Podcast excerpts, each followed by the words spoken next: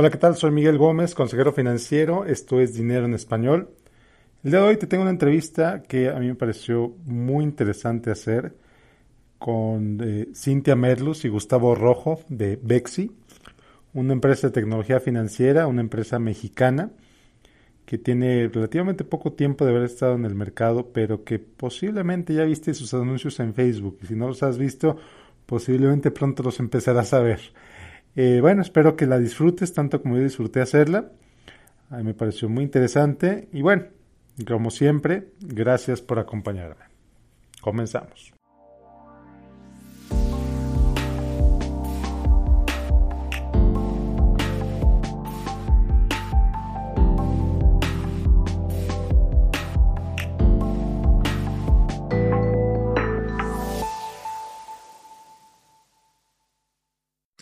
Bueno, hola, ¿qué tal? Bienvenidos a otro episodio de Dinero en Español. Soy Miguel Gómez, consejero financiero.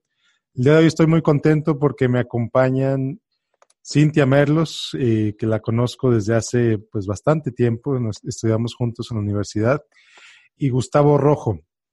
Ellos dos son socios de una empresa mexicana, una startup, eh, tan de moda que está el, término, eh, de tecnología financiera que se llama Bexi.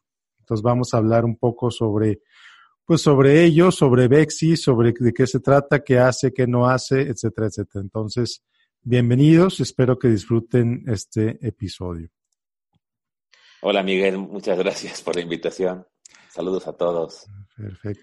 Hola Miguel, muchas gracias por el espacio y por permitirnos platicar un poco con tu audiencia de quién es Bexi y de nuestra experiencia en este mundo del emprendedurismo. Ándale pues.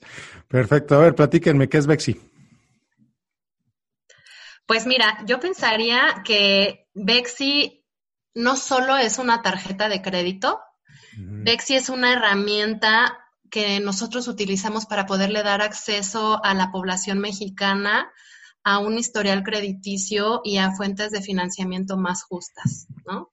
Okay. Empiezo, ¿por qué? Pues porque Bexi no pide comprobantes de ingresos a nuestros clientes. Damos la oportunidad de tener una tarjeta de crédito a una población súper amplia en el país, que como sabes, pues no puede cumplir hoy los requisitos de la banca tradicional.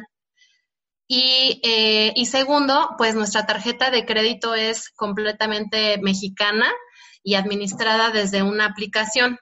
¿Qué quiere decir esto? Que la solicitud y todo el menú de servicios está en línea, ¿no? De manera que usamos la tecnología para llegar a más gente, permitiendo pues que todo el mundo pueda, pueda conectarse sin importar en dónde esté. Y tercero, pues es una tarjeta con un menú súper robusto de seguridad, ¿no? Yo creo que igualamos y en algunos puntos superamos a la oferta que existe en México en este sentido. Ok, muy bien. Entonces, eh, si te entendí bien, Bexi es una empresa que ofrece una tarjeta de crédito eh, que todo es de manera virtual, todo es de manera electrónica y que tiene una seguridad bastante alta. Así es. Así es. Muy bien. ¿Y de dónde salió? Sí, fíjate ahí, Miguel, yo trabajé en un banco en tarjetas de crédito en muchas áreas, ¿no? Y me tocó vivir siempre que la, la, invitación para tarjetas de crédito para clientes, bueno, para dar nuevas tarjetas, se daba muchas veces, la gran mayoría de las veces, o casi todas, a personas o clientes que ya tenían una tarjeta de crédito, ¿no?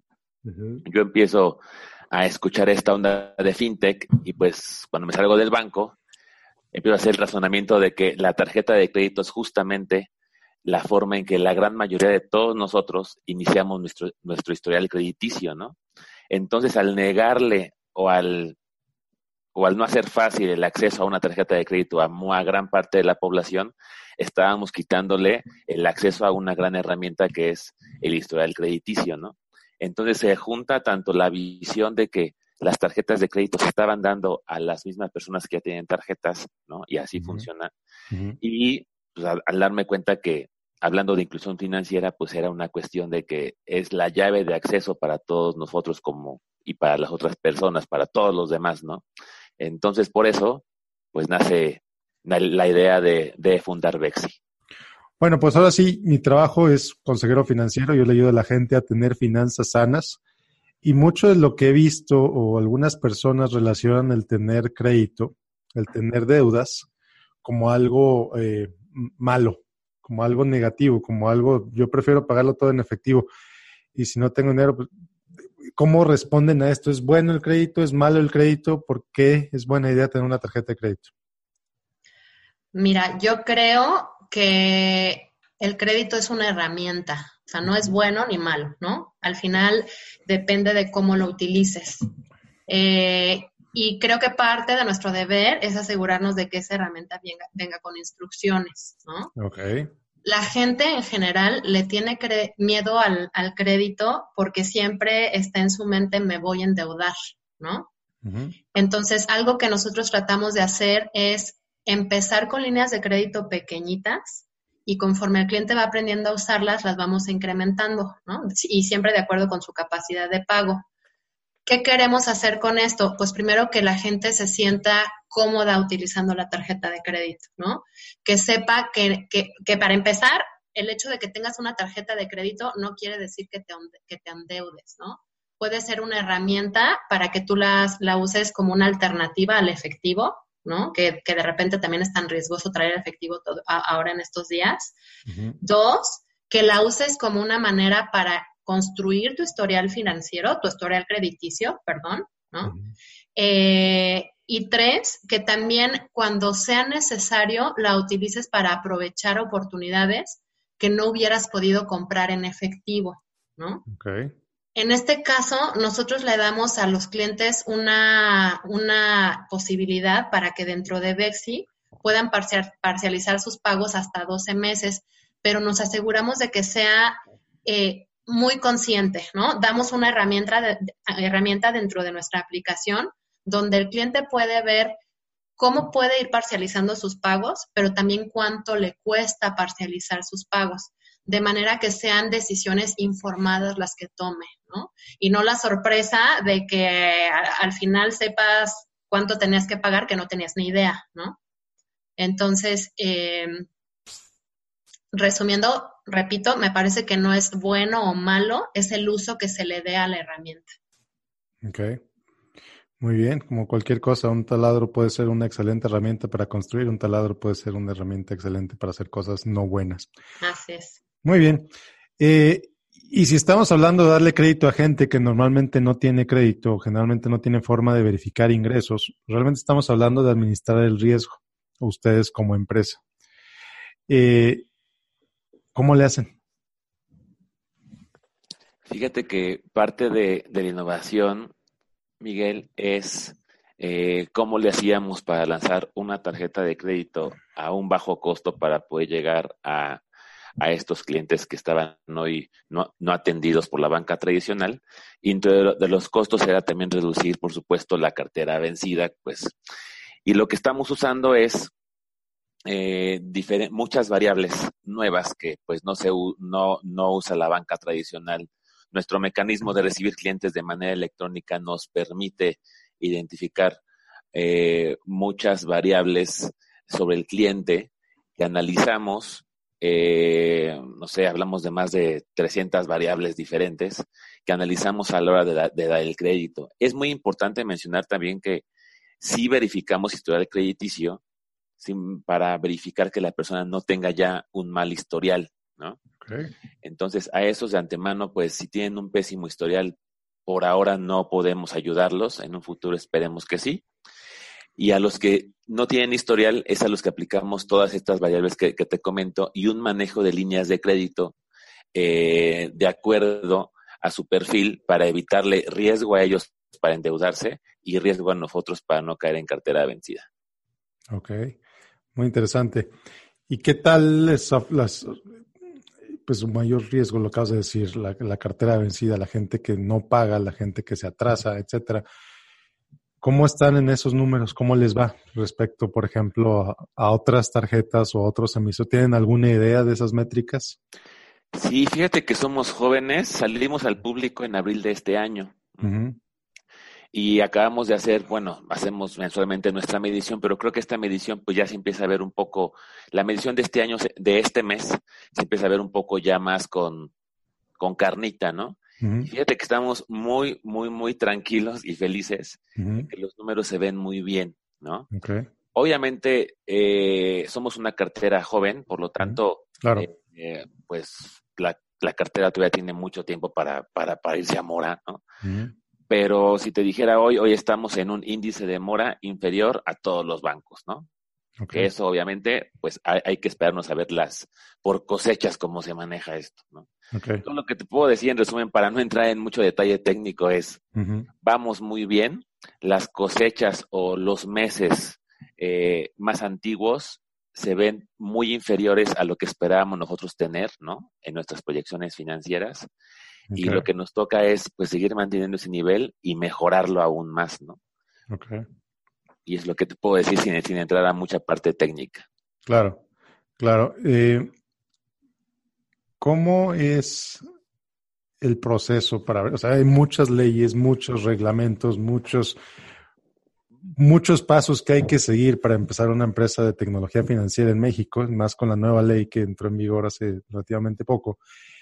¿Cómo es, cómo, cómo les fue a ustedes? ¿Cómo fue ese proceso para ustedes? Mira, a nosotros nos tocó todavía sin, sin ley fintech, ¿no? Yo creo que más bien hoy el paso más importante que hay que, que, dar para los que quieran emprender en esto es analizar la ley fintech, ¿no? Porque eh, hay que analizar si te va a regular o no te va a regular. No a todos los está regulando hoy, ¿no? Aquí la recomendación por la que nos tocó a nosotros pasar para ver si nos iba a afectar una vez ya constituidos era leer la, la, ley fintech nosotros mismos o, o, los borradores que existían en aquel momento, ¿no? Y recordemos también que la ley fintech es un marco general regulatorio, ¿no? Y los y, y que, que, ya se emitió, bueno, que ya se promulgó a, a, finales del año pasado o a inicios de o a inicios de este, pero que las disposiciones secundarias son las que van realmente a especificar qué se hace, qué no se hace y cómo se hace. Entonces también hay que estar atentos a, esta, a estas disposiciones secundarias porque ahí se van a definir muchas lagunas que hoy todavía quedan en el, en el nivel general. Entonces, la recomendación hoy es fijarse, como nosotros lo hacemos, estar atentos a los cambios que va teniendo estas regulaciones o estas disposiciones secundarias para saber cómo actuar. ¿no? Ok, ok.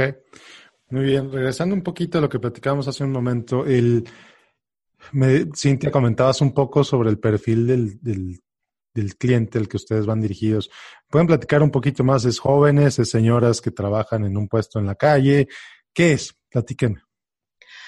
Pues mira, la verdad es que nosotros, por la misma naturaleza tecnológica de, de nuestro producto, vamos muy enfocados a los jóvenes que quieren empezar a construir su futuro desde ya, ¿no?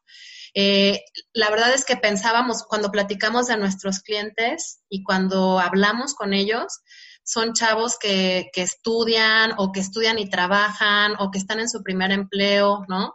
Son aquellos jóvenes que siempre están buscando, o, o sea, un perfil muy particular es, está estudiando, pero vende cosas aparte, ¿no? Que tienen esas ganas de, crecer y que saben la importancia de tener un historial crediticio, pero un historial crediticio sano, ¿no? Eh, nosotros queremos que Bexi sea una alternativa de pago para ellos. Este, queremos que dejen de pedir la tarjeta prestada, ¿no? Queremos que, que tengan una opción para comprar por internet. Y definitivamente lo que sí tenemos súper claros y va como en contra de nuestra tesis es Bexi no es una tarjeta para pagar deudas o para tapar hoyos, ¿no? O sea, sí, sí tenemos muy claro toda esta educación financiera que queremos hacer y toda esta, e, e ir de la mano con ellos para, para construir este historial crediticio sano, ¿no? La verdad es que tenemos ahí eh, eh, varios canales para atender a nuestros clientes y es súper satisfactorio para nosotros que los clientes nos llaman para preguntarnos de todo, ¿no? O sea, no se quedan con dudas eh, quieren tener bien claro lo que están adquiriendo y una vez que son nuestros clientes, quieren tener bien claro cómo, cómo utilizarla, ¿no? Entonces, vamos a seguir trabajando mucho en mucho material de comunicación, muchos videos para, este, para estar llegando a ellos y que en realidad se convierta en una herramienta. Qué bueno, y esto me suena mucho también al interés de los jóvenes o de sus clientes por tener una educación financiera sana que yo creo es difícil adquirir, eh, pues en la escuela obviamente esto no te lo enseñan, eh, y, me gusta esa responsabilidad que ustedes están tomando como, como, pues sí, como, como prestadores del servicio, de educar a sus clientes. Eh, ¿Cómo la ves? Sí, sabes que ha sido una muy grata sorpresa. Yo creo que muy desafortunadamente el día de hoy o nuestra generación sataniza mucho a los millennials, ¿no? Esta, esta indiferencia por la que los marca y yo creo que es todo lo contrario. O sea, hay un, gran interés por, por informarse, por saber lo que están adquiriendo, por comparar, ¿no? De hecho, nosotros los, eh, pues los, los, invitamos mucho a, comparar los productos que hay en el mercado y, eh, y a saber cómo, pues cómo mantenerse sanos en, en, este medio financiero, ¿no? La verdad es que muy buenas, muy buenas sorpresas nos hemos llevado en este camino. Ok, muy bien. Hablando de millennials, ¿qué otras cosas han aprendido de ellos? O de ellos o de nosotros, o no sé cómo. Sí. ¿Qué más han aprendido de esa generación? Mm, pues mira, yo te, eh, la verdad es que creo que ya te conté un poquito de, de las buenas eh, impresiones que nos hemos llevado con nuestros clientes, pero también trabajamos muchísimo con millennials, ¿no? O sea, nuestro, nuestro equipo en, en Bexi son muchísimos jóvenes. Eh, yo algo que les aplaudo muchísimo es esta eh, capacidad de autoaprendizaje que tienen. Siento que a veces nuestra generación, cuando empezábamos a trabajar, traíamos mucho este chip de entro a una empresa a aprender, ¿no? Y en Bexi no, en Bexi entras a una empresa a proponer, ¿no? Okay. Entonces, eh, la verdad es que yo los he visto muy cómodo con esto. Creo que ha sido más cómodo para ellos que, por ejemplo, para mí, que, que, trabajé tantos años en una empresa y tenía ya como muchas cosas donde había un área que te las daba, ¿no? Este, no, no sé para ti, Gustavo, cómo te sentiste en esa parte, pero, pero para ellos fue súper transparente el proceso. Sí, mira, yo sumaría que eh, traen una, un uso de tecnologías que nosotros no usábamos y mucho menos cuando estás en una institución grande que ya trae como que los sistemas que se usan, ¿no? Y cuando sales y ves, por ejemplo, las, las herramientas de, de, de, colaboración que ellos han usado en sus escuelas o en diferentes cursos que han tomado y las empiezas a usar, en verdad dices, no juegues, o sea, son herramientas que ya quisiéramos haber tenido cuando trabajábamos en una, institución más grande, ¿no? Entonces, es ese conocimiento de tecnológico que también, aunque uno sea ingeniero, aunque lo que sea, ellos están un poquito más adelante porque nacieron con eso. Ok. ¿Cómo qué herramientas, por ejemplo, qué herramientas usan ustedes en Bexi? ¿Hay herramientas comerciales eh, disponibles para todos o son sistemas exclusivos de ustedes? Mira, por ejemplo, usamos uno para administrar tareas eh, que se llama Asana. Mm, Asana nos lo recomendaron y es algo como te hubieras imaginado que tú querías administrar tareas o proyectos, ¿no? Ves un problema, ves un error, en ese momento tomas la foto del problema, lo subes ahí, lo asignas, pones fecha y listo, ¿no? Antes era tomas la nota para luego platicarle a él o le mandas un correo que se le va a perder, ¿no? Entonces, esa es una herramienta, eh, un ejemplo de la herramienta, ¿no? Otro, Cintia, tú tienes algunos otros. Sí, fíjate que sobre todo eh, en este lado de, de, pues, producto y de mercadotecnia nos ha tocado, este, pues ahí hacer malabares para poder eh, tener una imagen digna, ¿no? De nuestro producto y, y que refleje toda la creatividad y todo, todo lo que nosotros queremos transmitir al mercado y por ahí hay una herramienta que se llama Canva, que nos ha ayudado mm. mucho en el diseño de, este, sobre todo de post para Facebook.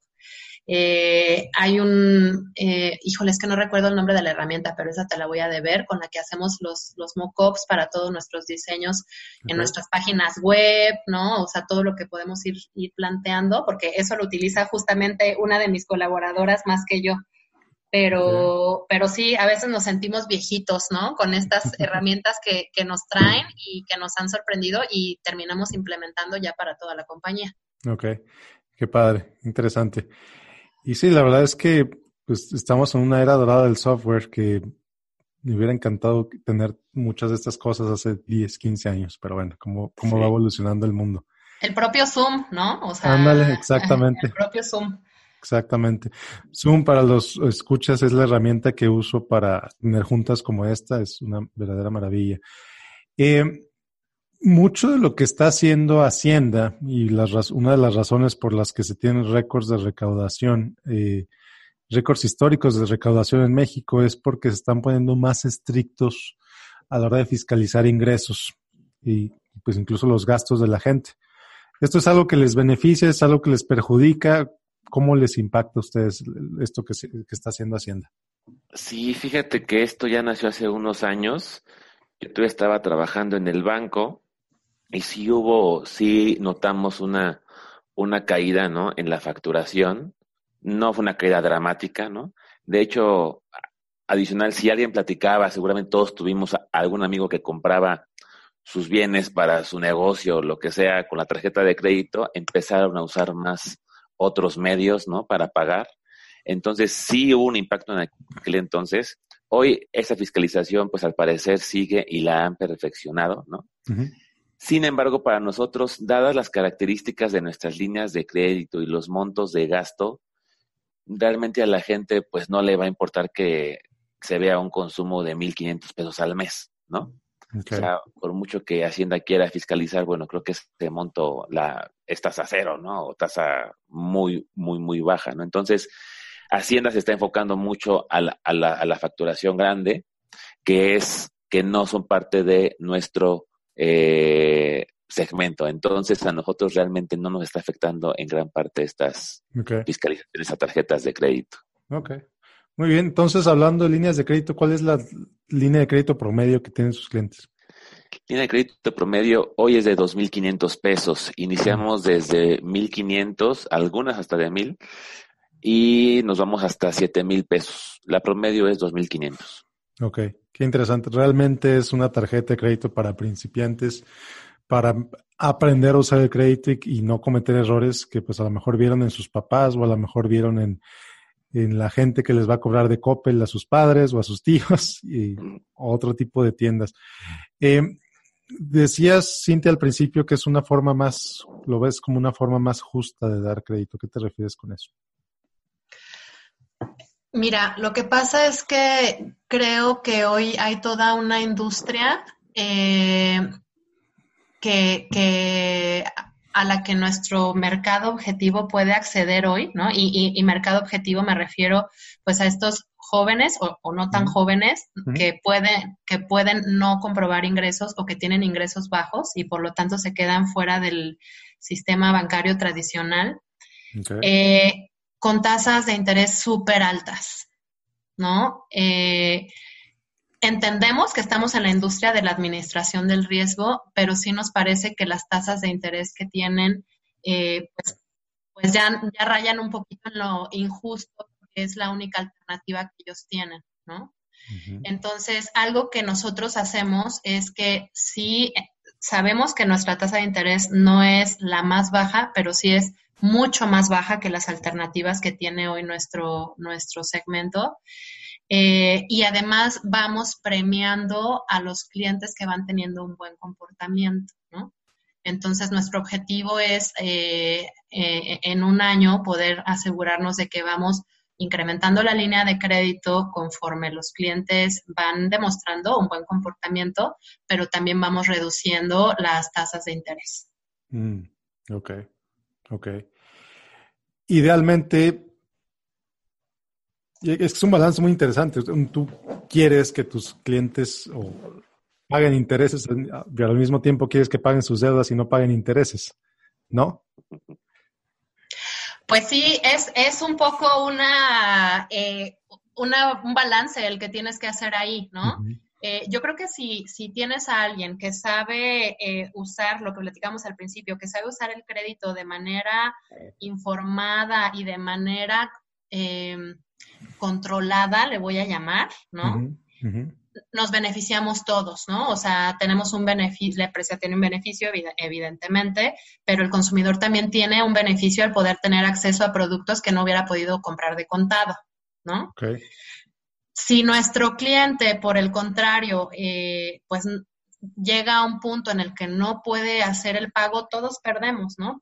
perdemos nosotros como empresa y pierde también el consumidor porque afecta su historial crediticio, que es justo lo contrario, contrario de lo que estamos intentando hacer. Claro. Entonces, es justo esa delgada línea que nosotros tenemos que, ir cuidando para que no, no, se vayan de ese lado, ¿no? Ok, ok, muy bien. Y me da la impresión que hay, hay bancos, hay entidades que pues mientras más debe el cliente, mejor para ellos, porque pues reciben más intereses, pero pues al mismo tiempo están metiendo el cliente cada vez en un hoyo más profundo, ¿no? Sí, y, de ahí viene de repente el miedo que comentabas al principio, ¿no? El miedo al crédito, que, creo que es más bien el crédito, el miedo al crédito mal manejado. Ok, ok. Buen punto. Muy bien. Eh, ¿Cuáles son los planes para Bexi? Mediano plazo, largo plazo, ¿cuál es, cuál es su, pues sí, cuáles son sus planes? Fíjate que al día de hoy, Miguel, hemos tenido una muy buena respuesta de los clientes. Y también hemos tenido algunas peticiones de servicios que los clientes quisieran tener, ¿no? Entonces estamos prácticamente analizando cuáles son los servicios o funcionalidades que queremos agregar para nuestra tarjeta, productos, servicios, funcionalidad en el app, ¿no? Para poderla agregar. Entonces prácticamente estamos enfocados en este momento a mejorar el servicio para nuestros clientes, para hacer para ahorrarles tiempo a ellos, ¿no? Para que sea más fácil de usar, para que lleguen también nuevos clientes y también sea fácil. Y en un futuro estamos también pensando en poco a poco ir migrando nuestra estructura que nada más hoy es de tarjeta de crédito, abrirla a otros productos no nada más relacionados a la tarjeta, como te comentaba hace ratito, sino productos tal vez de, de captación, ¿no? que eso significaría, de captación me refiero a eh, chequeras o más mm. como cuentas de, cuentas de ahorro, ¿no? Ok. Sin embargo, para llegar allá tenemos que pasar por mucho, mucho camino que implica regulación, ¿no? Porque ya tienes el dinero tú del cliente en tu cuenta, tú debes de, de, responderle a él, ¿no? Entonces la regulación es mucho más exigente, pero sí nos gustaría en un futuro de largo plazo llegar a darle al, cliente, a nuestros clientes, el servicio completo. Hoy tenemos algunos clientes que ya nos dicen, es que también deberán tener tarjeta de, de, ahorro, ¿no? O una cuenta de ahorro. Y bueno, pues todavía estamos lejos de llegar ahí, pero si me preguntas, nuestra visión a largo plazo es esa. Y a corto es pulir lo que estamos haciendo para que sea cada vez de mejor calidad y dar un mejor servicio. Claro, aparte el modelo de negocio de una cuenta de ahorro es totalmente distinto al de una cuenta de crédito. Eh, en, Estados Unidos, por ejemplo, lo que he visto es cada vez son menos los bancos que te ofrecen cuentas gratuitas. Necesitan un pago de suscripción al mes de X cantidad, a menos que tengas X balance. Y pues la verdad es que es, un modelo de negocio totalmente distinto, es otro monstruo que está muy interesante. Sí, fíjate que es como, como un complemento, ¿no? Si tú analizas un banco y te pones estricto a analizar cuánto es la rentabilidad que te otorgan los productos de, de captación, como se llaman estos productos, pues realmente el margen es muy bajo, ¿no? Pero cuando lo pones a trabajar con productos de crédito, entonces el producto de crédito pues, puede financiarse lo puedes fondear, como se llama, ¿no? Claro. Eh, puedes tomar dinero de esas cuentas de ahorro para prestarlo. Y entonces ahí es donde está realmente el beneficio de captar, ¿no? Claro. Cuando trabajas en conjunto, recibo este dinero a una tasa, que por supuesto vamos a buscar dar más tasas más de rendimiento más altas que las que hoy dan los bancos tradicionales, y no, pues para qué lo hacemos, ¿no? Claro. Y al mismo tiempo de ahí, poder fondear a nuestros clientes que quieren dinero prestado o quieren financiarse con la tarjeta de crédito. Claro. Entonces, ese es, perdón, e-, esa es la mancuerna, ¿no? Claro, que sí funciona. Sí, empiezas a convertirte ya más en un banco y tienes otro, otro conjunto de reglas, tienes otros asuntos que tienes que Exacto, ese es nuestro objetivo, pero estamos todavía eh, en camino. Muy bien, muy bien. Eh, en cuanto a número de clientes, están buscando alcanzar cierto número de clientes, no es una de sus métricas. ¿Prefieren no hablar de eso? ¿Qué pasa? Yo creo que esa pregunta nos la quisiéramos reservar. Es toda información que tenemos guardada. Sí podemos decir que ya rebasamos los mil clientes desde hace pues, ya un mes o más, ¿no? y que seguimos en, ese tracking, ¿no? Pero que la respuesta va a un nivel acelerado. Ok, muy bien. Entonces, y si me dices, bueno, competidores, ¿quién es tu principal competidor?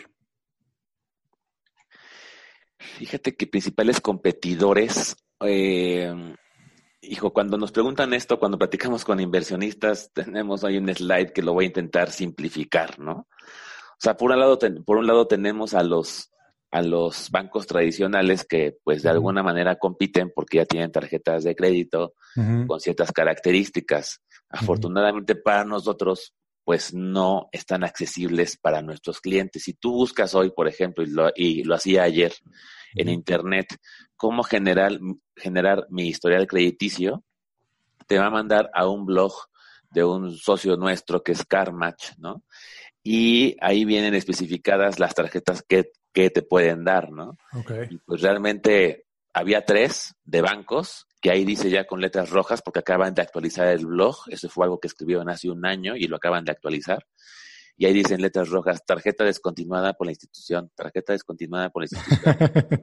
Realmente, ¿eh? Y cualquiera que lo esté escuchando ahorita puede hacerlo, o tú, Miguel. Así está. Y nada más está Bexi viva, ¿no? Entonces, una competencia real los bancos pudieran ser para ojos de muchas personas, pero si te metes al detalle, no lo son, ¿no? Y por otro lado están otras empresas, pues, fintechs que están haciendo, que algunas o dan nada más el préstamo, ¿no? Entonces, no, no, no sirve como lo que estamos haciendo nosotros, que es inicias tu historial crediticio y además es un medio de pago para que no cargues efectivo, para que mm. puedas ahorrarte tiempo, para que tengas más seguro, para comprar en Internet, ¿no? Y la otra característica de otras fintech es, están haciendo o están haciendo cosas, pero con tarjetas eh, prepagadas, ¿no? Mm. Entonces, si tú lees las páginas de estos, de estas páginas, pues mucha gente les, les pregunta, oye, ¿son de crédito o son de débito, no? Porque por un lado dicen una cosa, pero cuando la gente hace el trámite y le dan, ve ahí cosas raras. Entonces, realmente del lado del fintech, hoy no hay una tarjeta de crédito como tal, que podamos decir que nos está compitiendo, ¿no? Esperemos que no les demos las ideas, la idea cuando escuchen esta, conversación, pero bueno, entre más competidores haya, pues mejor para, para, para los clientes. Sí, se olvida el mercado, se va olvidando el mercado. Aparte, yo creo que más allá de las instituciones, creo que una competencia muy fuerte que tú tienes es la, o que ustedes tienen, es la idea de que una persona necesita crédito. Lo que es la idea de que Sí, a lo mejor el historial crediticio, etcétera, pero pues realmente así estoy bien. ¿Para qué quiero un crédito? ¿No? Esa, como esa apatía, ese desconocimiento, ¿no creen? Fíjate que justamente eh, nosotros dividimos nuestro segmento cuando, cuando nos pusimos a revisar a quién queríamos ofrecerle nuestra tarjeta. Tenemos muy claro que hay una, hay un segmento bien importante que dice yo puro efectivo, ¿no? Entonces, me parece una postura sumamente respetable, ¿no? Como, como decía al principio, creo que es importante que revises las alternativas conforme a lo que a ti te, te acomoda, ¿no? Pero creo que también hay un poco de falta de conocimiento de cuáles son los beneficios que te puede dar el crédito, ¿no? Siendo, como lo hemos repetido en, toda esta, en toda esta entrevista, pues la, la, construcción de un historial crediticio.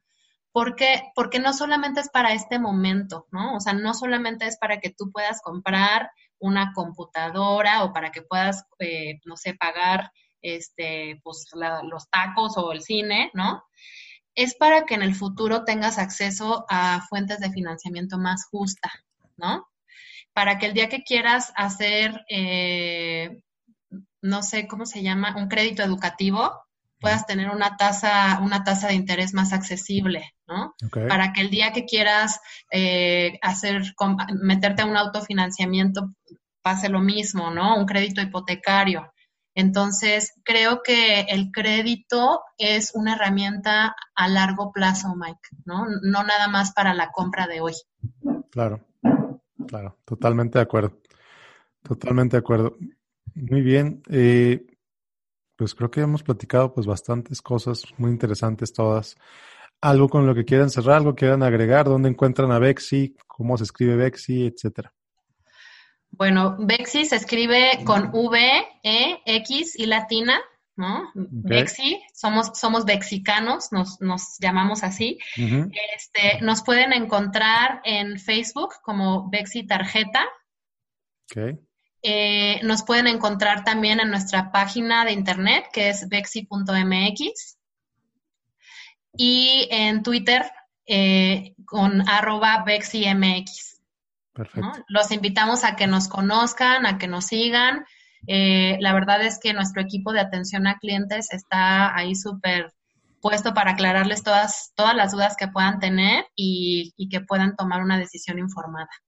Muy bien. Gustavo, ¿algo quieres agregar? Sí, mira, pues yo agradecerte mucho por, la invitación y dado que, que, tu audiencia también puede haber mucho emprendedor, ¿no? Pues invitarlos a que den ese paso eh, y los que ya lo dieron, pues que hay muchos locos como ustedes intentando hacer cosas nuevas.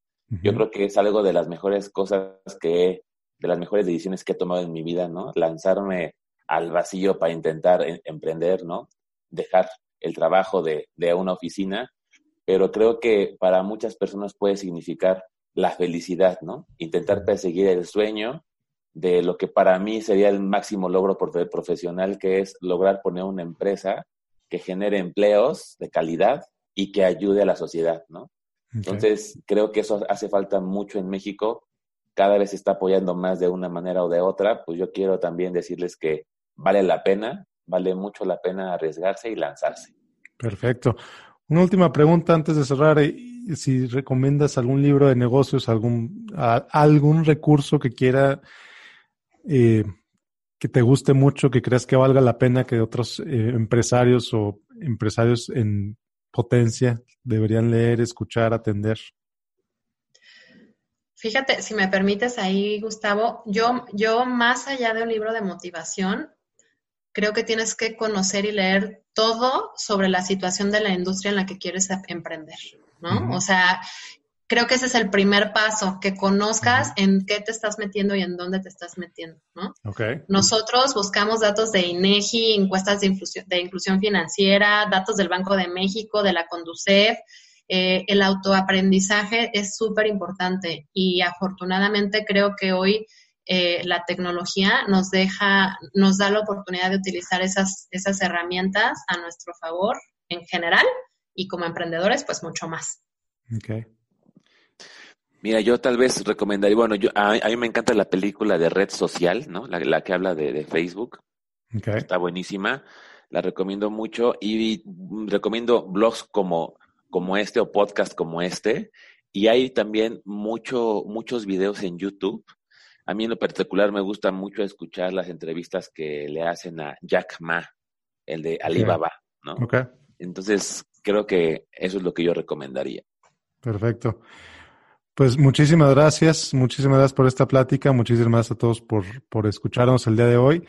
Ya saben, pueden consultar a Bexi, B-E-X-I, y pues muchas gracias. A ti, Miguel. Gracias a ti. Gracias. Saludos a todos. Ok. Ah, bueno, como siempre, muchas gracias por acompañarme en este episodio. Si te gustó, te pido que lo compartas, que me dejes tu review en iTunes. Te invito a que me sigas en facebook.com diagonal Miguel Gómez Consejero si aún no lo haces. Nos vemos la próxima. Ah, y otra cosa, este podcast ya está disponible en Spotify también. Eh, simplemente lo buscas así como Dinero en Español y ahí va a estar. Ahora sí, muchísimas gracias por acompañarme. Nos vemos la próxima semana con otro episodio en Dinero en Español. Hasta la próxima.